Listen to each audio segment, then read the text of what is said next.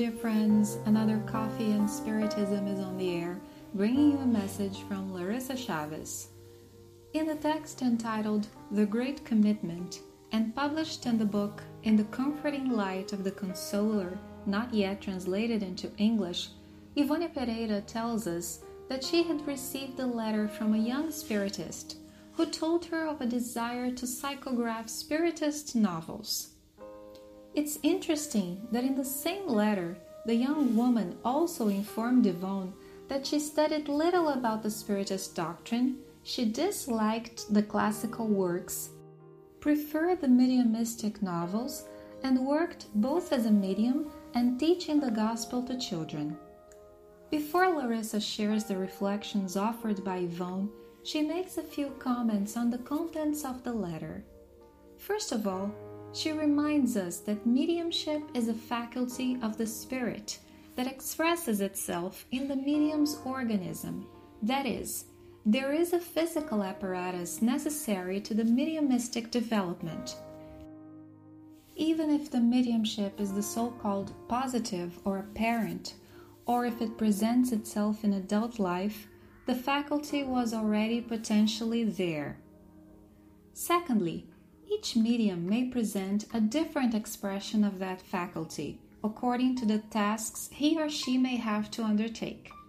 Some mediums present it with multiple possibilities and explore more one specific field as guided by their spiritual benefactors.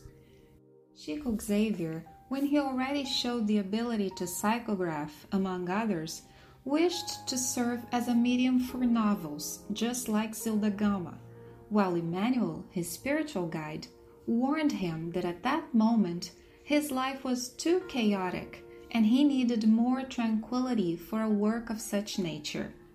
That would happen years later and very successfully. Third, mediums as instruments may be used by the higher spirits, even if they do not know technically all the processes involved in the mediumistic service as has happened and still happens to mediums around the world. Mediumship presents itself among people no matter how much they know about spirituality. However, having access to the guidance which favor the tuning of such an instrument, the melodies played will certainly be even more beautiful.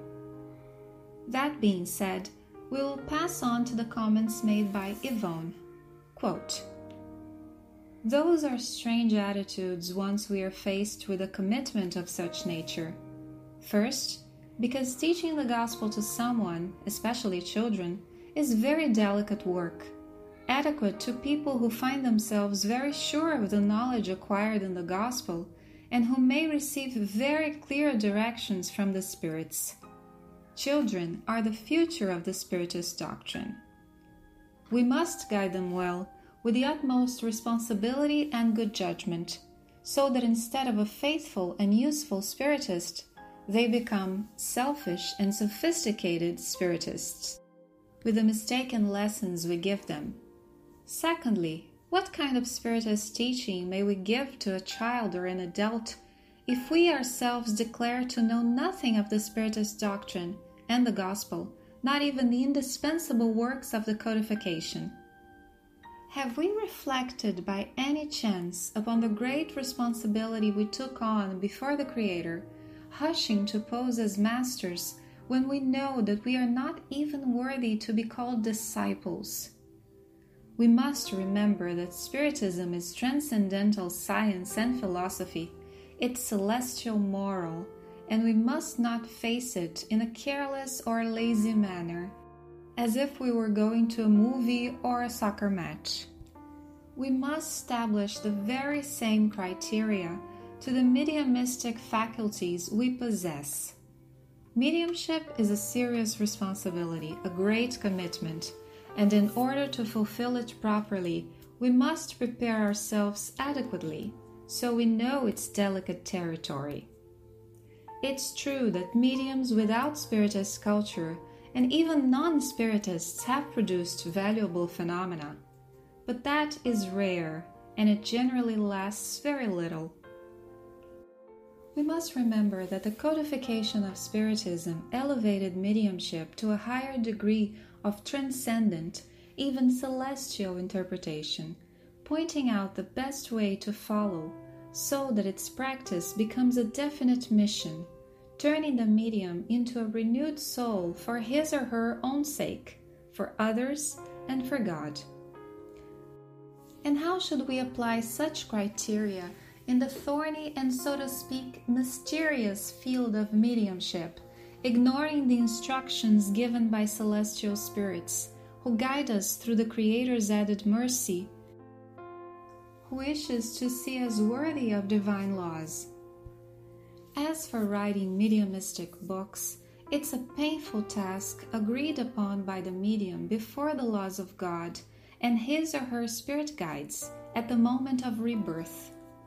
One cannot be a medium writer only because one wishes, but because one needs to be. The commitment is more of a reparation of past mistakes, amends that mediums make for having offended the laws of God in past lives, than a mission in itself.